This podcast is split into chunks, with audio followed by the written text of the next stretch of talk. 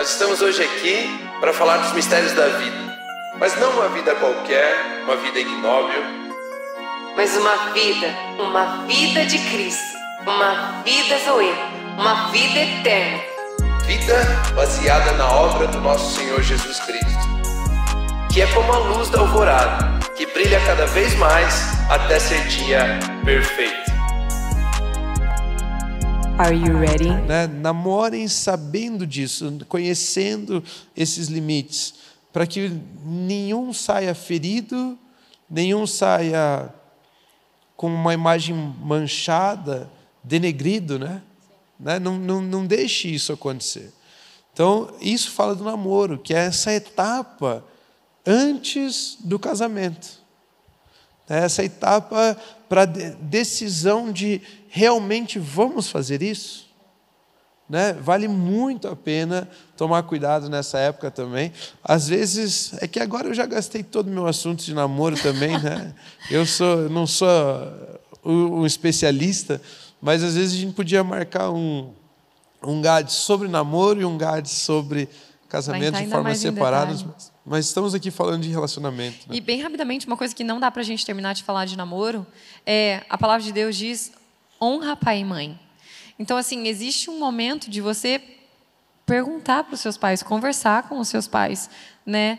É, receber uma orientação. Eu sei que hoje em dia tem algumas pessoas que, que não têm mais, tudo, tem, tem alguns casos, mas se você principalmente mora com os seus pais, converse, receba orientação. Você tem 15 anos, se apaixonou desesperadamente, falou: Meu Deus, eu encontrei a mulher da minha vida. E seu pai falou assim: Agora não, filho. A palavra de Deus diz: honra pai e mãe.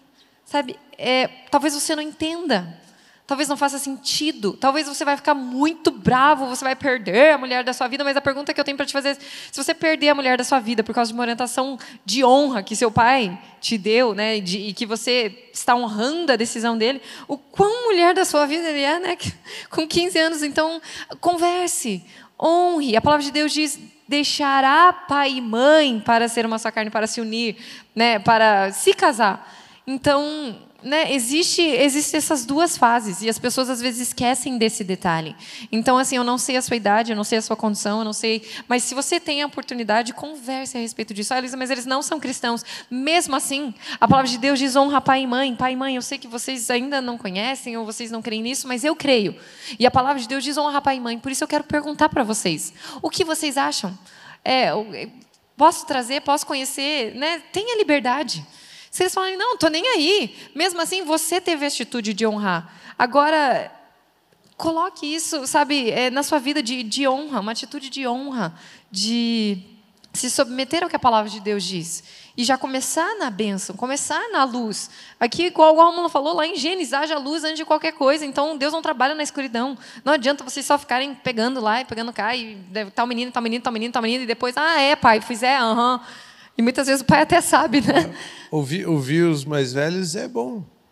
Existe experiência. Esses dias estava vendo um velhinho contando a história. Ele falou assim: Eu tenho 83 anos. E eu estava na fila do McDonald's no drive-thru.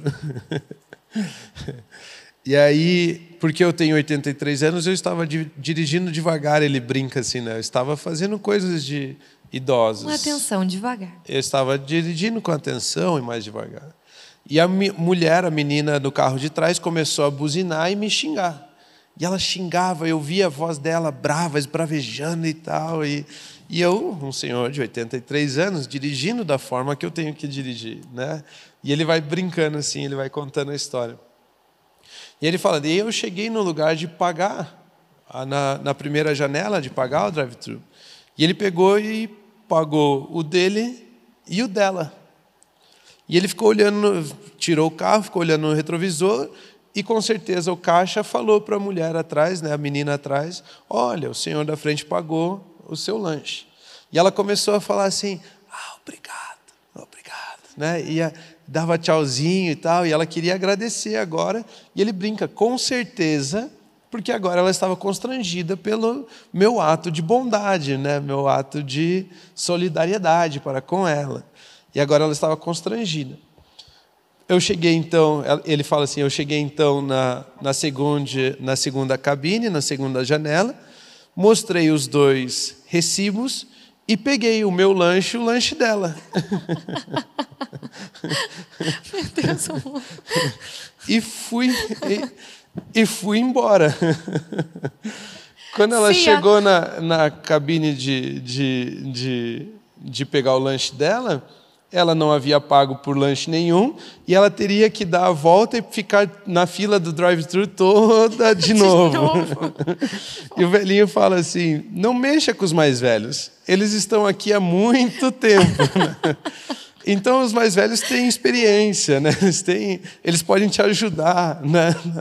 a tomar algumas decisões, eles veem coisas que a gente não vê, né? eles percebem coisas que a gente não percebe. Forte. Então, de fato, é bom sempre conversar e ter essas opiniões né? de pessoas mais velhas. Esse foi mais um episódio do Gads. Graças a Deus é sexta-feira. Compartilhe esse episódio com um amigo, com um familiar. Tenho certeza que será bênção. Quero avisar que todos os episódios do Gads eles saem semanalmente às sextas-feiras. No Spotify, ao meio-dia, Rômulo Carvalho. Ou também pelo nosso canal no YouTube, Ava TV Brasil. Continuem abençoados.